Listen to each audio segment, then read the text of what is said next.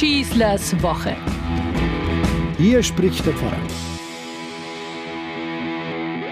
Und wieder ist ein Jahr vergangen. Wie schnell die Zeit doch vergeht. Wo ist das Jahr nur geblieben? Ich hatte mir so viel vorgenommen. So hört man die Leute am häufigsten in diesen Tagen des Jahreswechsels sagen.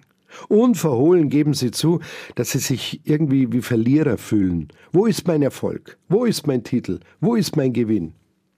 Die Zeit flieht. Und das, was hinter uns liegt, kommt niemals mehr zurück. Das ist ziemlich endgültig so. Und das passt uns halt irgendwie gar nicht. Wir leben in einer Gesellschaft, die immer versucht, sich alle Möglichkeiten offen zu halten und sich ja nicht endgültig festzulegen. Weder im Ehrenamt, für Gruppen oder Vereine. Man will sich heutzutage nicht mehr zu lange binden. Noch in der Entscheidung für einen Lebenspartner. Wer weiß, ob man sich in zehn Jahren noch liebt. Wer will noch Priester werden oder in einen Orden eintreten? Eine Entscheidung für sein ganzes Leben treffen. Sogar die Frage, welcher Religion ich angehöre, wird immer öfter offen gehalten. Vielleicht lerne ich oder meine Kinder ja noch mal was Besseres kennen. Immer frei bleiben, immer noch andere Wege einschlagen können, sich immer die ganze Welt offen halten, ewig jung bleiben, immer fit, immer jugendlich schön, immer die Idealfigur haben. Danach strebt die Welt, die Medizin, die Forschung und unsere ganze Gesellschaft. Aber es hilft alles nichts. Wieder ist ein Jahr vorbei. Wieder sind wir älter geworden. Und wieder müssen wir von den guten Vorsätzen Abschied nehmen, die im vergangenen Jahr nicht verwirklicht wurden. Eine moderne Menschen kann Angst und Bange werden, was er alles verpasst hat und welche Chancen sich ihm wohl nie wieder auftun werden. Am Beginn unseres Lebens ist uns viel Zeit geschenkt worden. Die Welt lag offen vor uns, aber ich meine nicht, damit wir sie unversehrt bewahren, hegen und pflegen und die einst in Hochglanzfolie verpackt immer noch unser eigen nennen. Die Zeit, die uns geschenkt wurde, können wir nicht festhalten. Die Möglichkeiten, die wir hatten, können wir uns nicht ewig offen halten. Die Zeit zerrinnt uns zwischen den Fingern. Ja genau, die Zeit, die wir eigentlich festhalten wollen. Gott gab uns diese Zeit, aber nicht, dass wir sie vermehren, sondern dass wir sie investieren, einsetzen. Wer die Zeit wirklich füllen will, der darf sie nicht aufsparen oder totschlagen, sondern er muss sie arbeiten lassen. Immer zum Jahreswechsel wird uns die an sich sehr gewöhnliche Geschichte in den Kirchen erzählt, wie am achten Tag nach Weihnachten Maria und Josef zum Tempel gingen und ihren neugeborenen Sohn Jesus beschneiden ließen. Ein jüdischer Ritus. Damit gaben sie ihn Gott zu eigen. Bis ich irgendwann mal endlich kapiert habe, was dieses Bild zum Jahreswechsel mir eigentlich sagen will.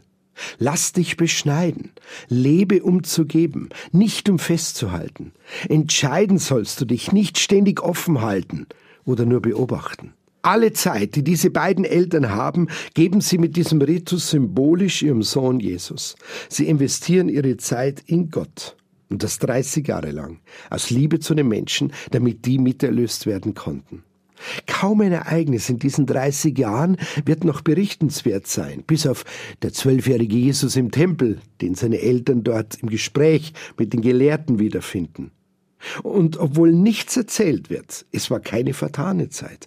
Es war durch und durch eine erfüllte Zeit, es war Zeit für Gott.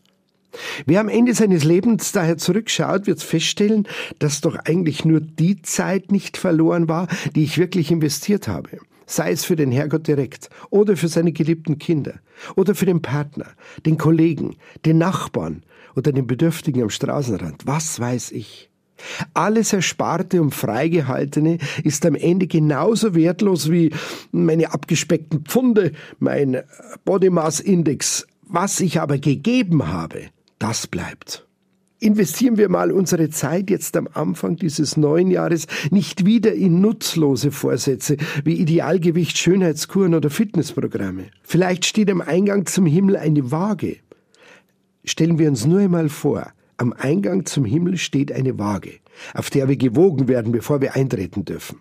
Zumindest Johannes berichtet in seiner Offenbarung davon. Aber glauben wir bitte nicht, dass wir mit dem Idealgewicht und einem Super Body Mass Index von unter 21 dort automatisch Zugang erhalten.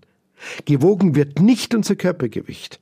Und davon bin ich überzeugt, sondern das Gewicht unserer Zeitinvestitionen, der guten Taten und des einen oder anderen Gebets.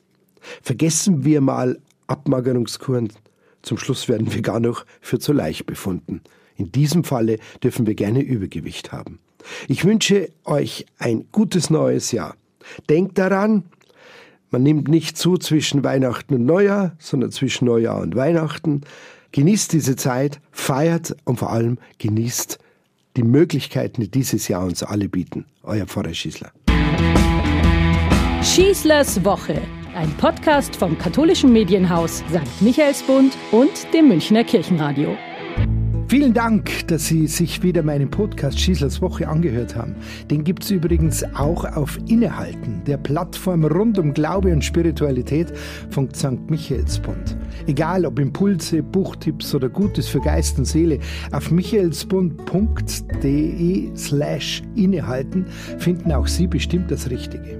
Klicken Sie doch einfach mal rein. Tun Sie sich was Gutes, Ihr Pfarrer Schießler.